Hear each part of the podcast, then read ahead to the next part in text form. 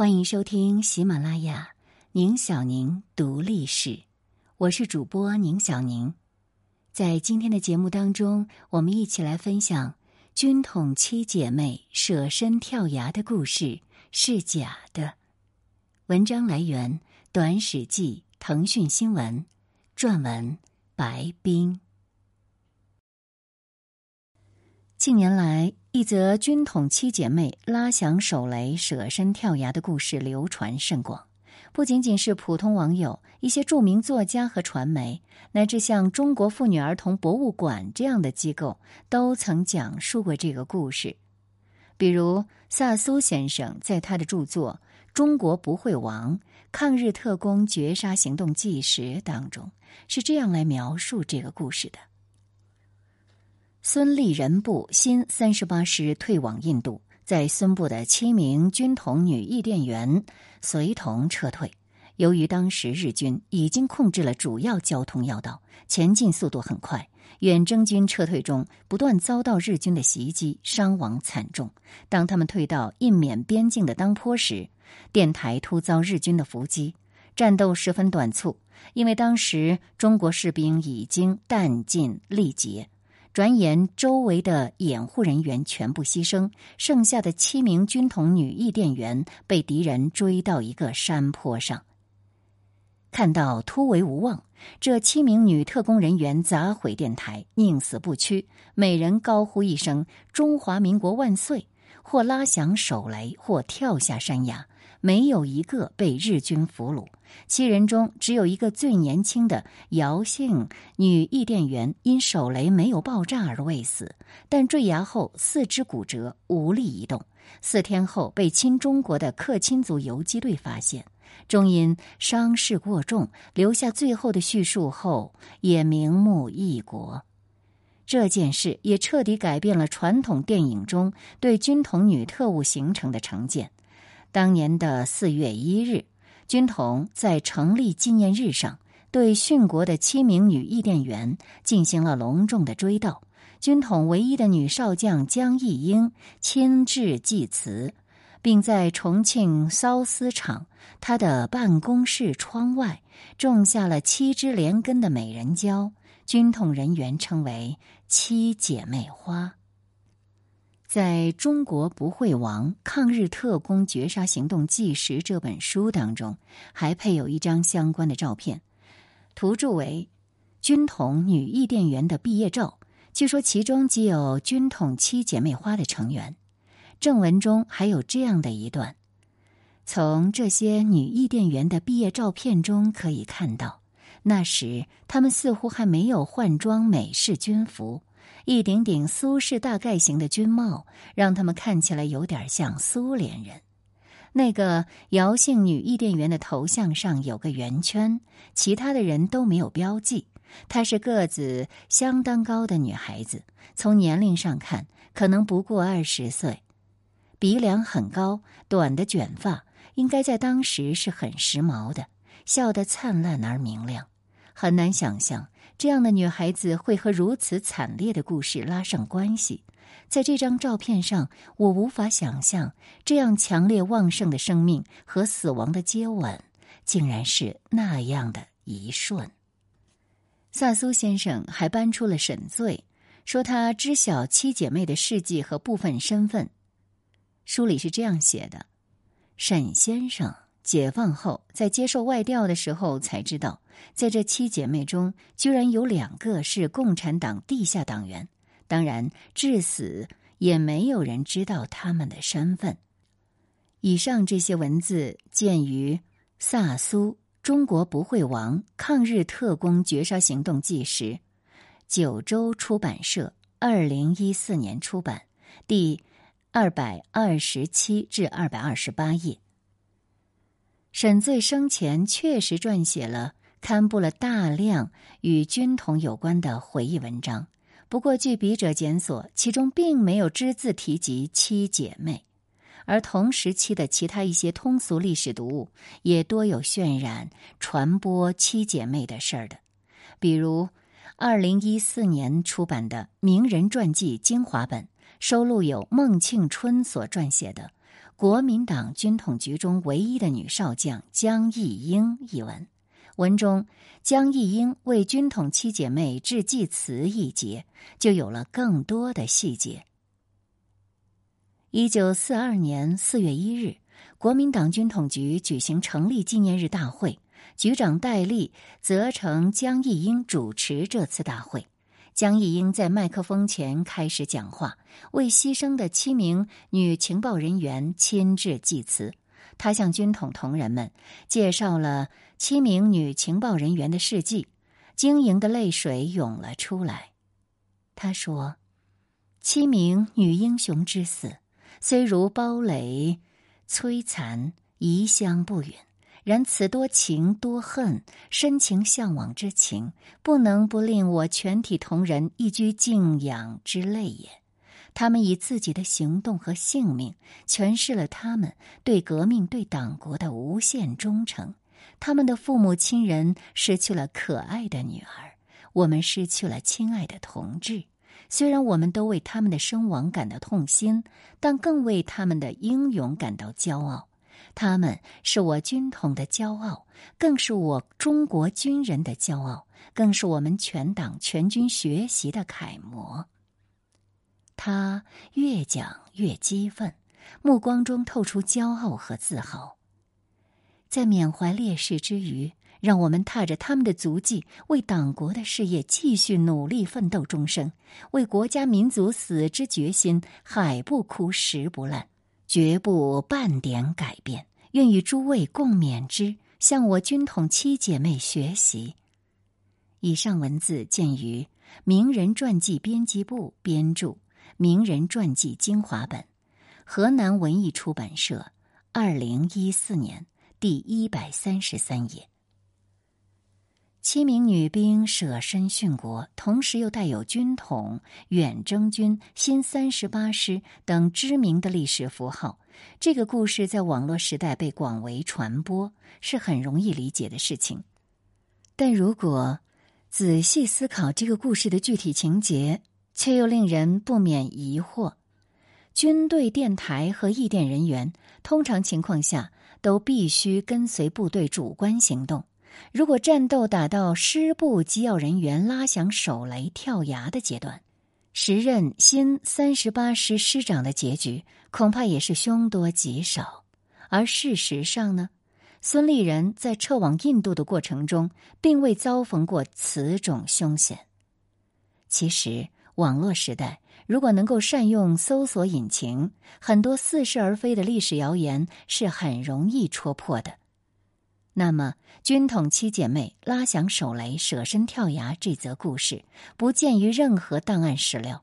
据笔者有限所见，其最早出现在中文互联网，是在二零零七年，而它的原始出处是一本叫做《风流人物》的网络小说。二零零六年十二月二十一日，作者在博客当中是这样描述这本《风流人物》。网络小说的，因为网文的真实作者是很难考证确切的。笔者暂且据其博客所言，认定刊在该网络小说的博主，也就是该网络小说的原作者。博客的名字叫做“翩翩伪君子”的博客。最早呢发在好心情论坛，后来在随心也发了一部分。本故事纯属虚构，个别情节参照历史文献，只是为故事提供宏观环境。它的内容就是这样的：任何历史都是客观的发展过程，任何人写的历史都是对主观、对客观的反应。摘自一位朋友的哲学史学士论文。二零零七年三月十八日，作者在博客当中贴出了这小说的第十一章。那其他论坛刊发的时间呢，可能会更早一点。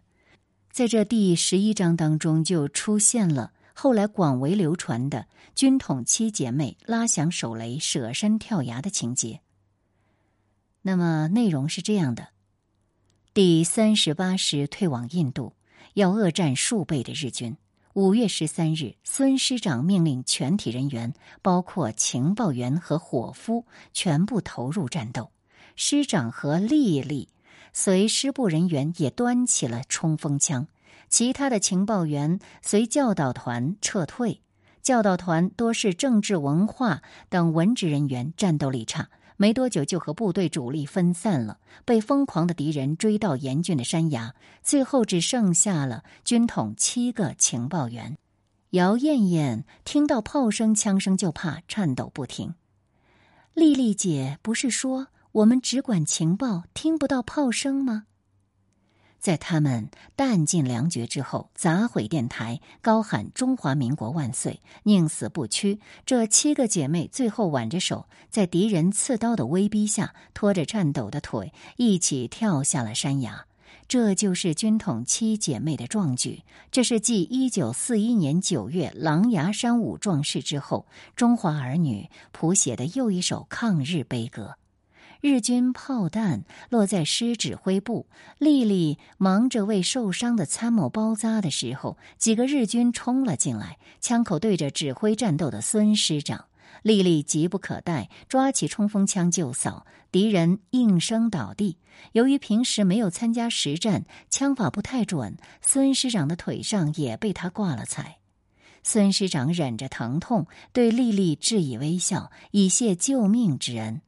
以前，孙师长和丽丽的爸爸因为军权问题有过过节，经此一战，尽释前嫌。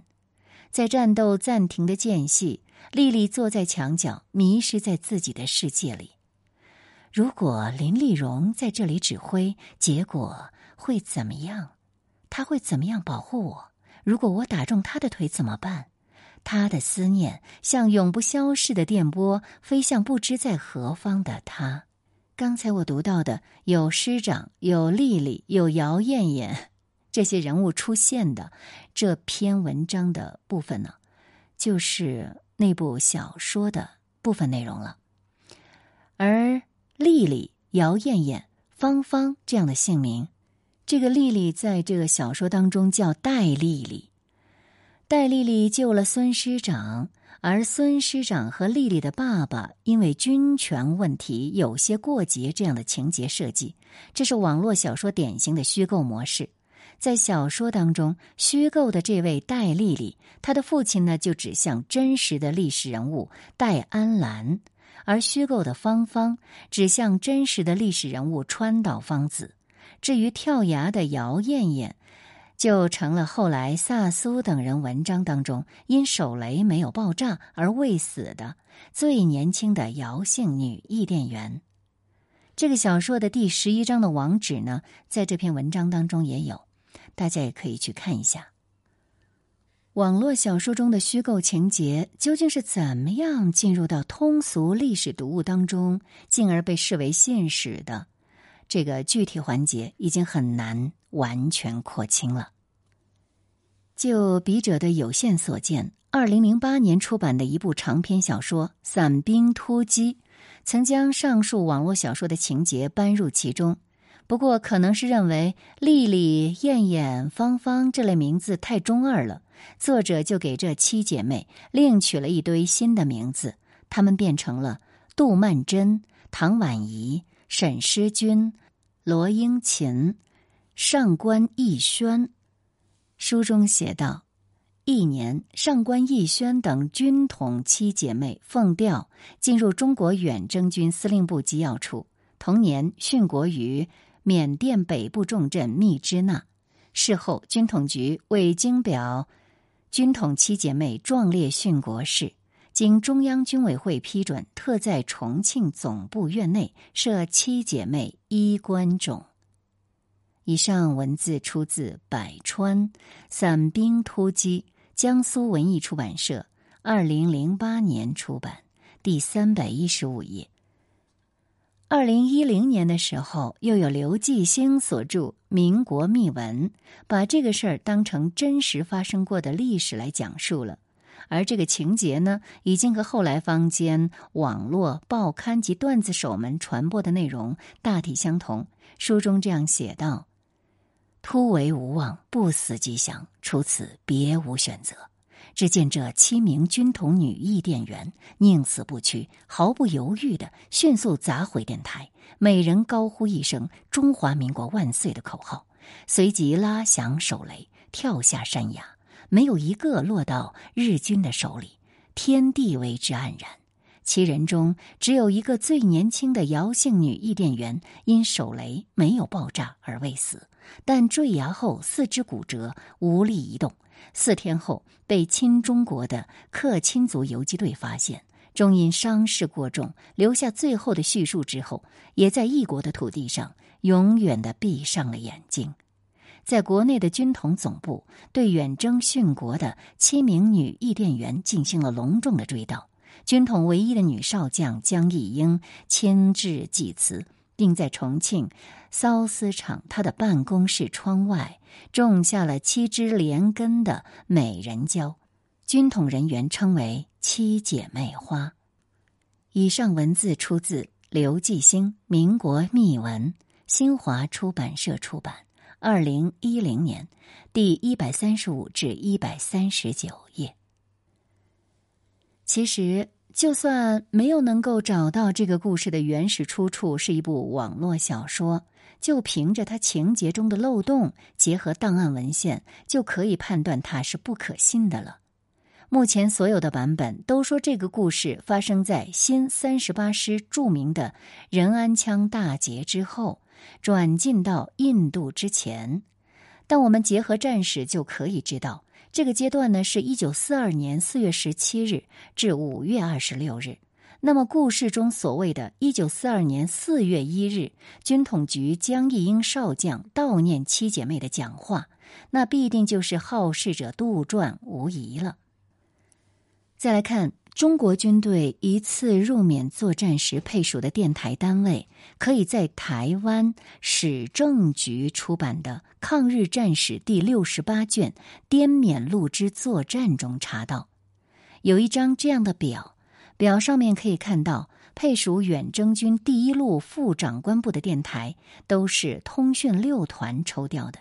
分别来自通六团二营第五班台班长陆九瑞，通六团独立第一班台班长赵继昌，通六团独立第二班台班长尤克波，通六团独立第三班台班长任征，通六团独立第四班台班长商弼，通六团独立第五班台班长田浩。新三十八师那个时候是配属远征军第一路副长官杜聿明指挥的。众所周知，抗战时期无线电台在中国军队是稀有物，电台人员更是宝贝疙瘩。随新三十八师行动的电台必然来自以上的其中一组，而不是由军统负责配置的。再来看看，还有一份。一九四二年五月二十六日，孙立人转进到印度后，通过该师驻昆明办事处转给蒋介石的电文。孙立人在电文中向蒋介石报告道：“主力已安全脱敌，进抵印缅交界地之坎伯勇。”这个电文呢，就证明了孙立人身边一直都是有电台和机要人员随行的。这些人并没有牺牲，否则这份电报根本没办法发到新三十八师驻昆明办事处，然后再转发到重庆。当然，也会有意见认为，军统自成一个系统，七姐妹不是属于普通通讯部队的，所以上述资料不足以证明其事，子虚乌有。事实上，军统局的确有向一线部队配驻随军调查组的传统。但因为其职责所需，绝对不会派出清一色的女性工作人员，所以就不会有七姐妹这样的编制存在。接下来，我们还将出示一张图，这张图呢是抗战胜利后军统局对抗战有功人员的续奖名册的封面，名册收录了四千一百零一名军统局抗战时期有功人员的名单，内容呢见台。国史馆数位典藏号零零一杠零三五一零零杠零零零四二杠零零幺，其中包括阵亡和健在者，详细列明了获得者的名字、抗战时所属单位和部门。名单当中也是找不到所谓的七姐妹名字的。简言之，军统七姐妹在缅甸集体跳崖、壮烈殉国这则故事，不见于任何文献记载。无论是孙立人部退入印度后编写的《新三十八师缅战详报》，这是出自中国第二历史档案馆馆藏档案卷宗号七八七，案卷号一一六五五，还是一九四六年孙克刚编印的。缅甸荡寇志或者海峡两岸亲历此役之官兵的回忆和访问，均找不到相关的记录。目前可见的最原始的出处，就是我们刚才提到二零零七年发表的一部网络小说《风流人物》。回首往事，中国军队第一次远征入缅，因主客观因素损失惨重，未能达成战役目的。以戴安澜师长为代表的近两万勇士，在这个战役当中为国捐躯，感人至深的历史细节特别多。后人缅怀先烈，并不需要这种虚构的传奇故事。这类不真实的故事充斥网络，甚至登堂入室为各种看似严肃的专著和正规博物馆收录，为大众所熟知。这也不是对抗日先烈真正的纪念。和缅怀。这篇文章我们就先和大家分享到这里了。那接下来的时间，我们来看看读者们的评论。捉蝉这种无害的谣言，费力气避它，动机何在？作者回复道：“谣言就是谣言，不区分有害无害。”碧玉霄上上下下对待历史态度之轻佻。让人汗颜。楚才篡改历史和结构历史，搞历史虚无主义这一套都是要不得的。历史永远是客观和现实需要的产物，它必然要服务于它的时代。《史记》是为了记述和发表独立意见，而不是为打假而打假，为批判而批判。否则，直接叫短批判或短打假算了，名副其实嘛。作者回复道。您的留言让我想起了盲目追求历史真相。黎曼，一九四二年四月一日，军统局江义英少将悼念七姐妹的讲话，定是愚人节的谎话。道良谋，头次听闻谣言分有害和无害。君子之交。这位萨苏先生假的作品不止这一部，记得还有一个中国空军驾驶教练机单机升空迎击日军机群的，电视台还播出过视频呢。当然，看了以后的确很是激动人心，令人热血沸腾，但非常可惜，后被证实是假的。风云新图。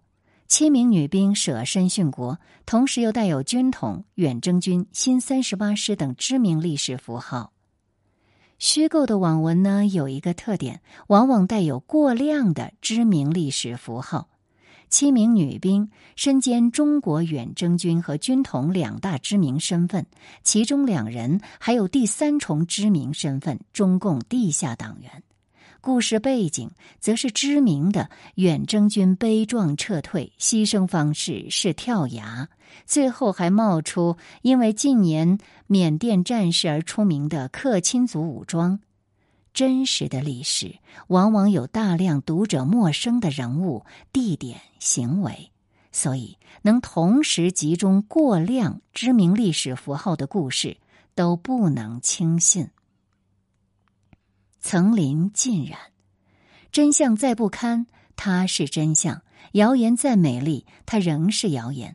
在历史研究方面，这二者是边界清晰、完全不能混淆的。言称无害的谣言。历史永远是客观现实需要的产物的人，既不懂历史，也不懂逻辑，更是对为了去伪存真、正本清源而努力的严谨历史工作者的极大侮辱。赵斌，这类不真实的故事充斥网络，甚至登堂入室，为各种看似严肃的专著。和正规博物馆收录，还为大众所熟知，也不是对抗日先烈真正的纪念和缅怀。赞。刘使君刘禄支持短史记打假，惊讶于这么多人反对打假。如果把军统换成某某某，搞不好其中某些人又要高举批判大旗，打起假来了。另外，萨苏又一次做了历史发明家和历史谣言的搬运工。当年他说马超带着罗马部队的影响力也是巨大的。王进，这世上没有无害的谣言，只有装睡的天才。有理想的暴走，当初第一次看到这个故事的时候，就觉得很狼牙山的感觉。军统外勤人员多为男性，全女性的团队，估计连戴老板都不敢想。其实沈醉出版出来的回忆录，真真假假，都是要为政治服务的，反而是他的口述更真实。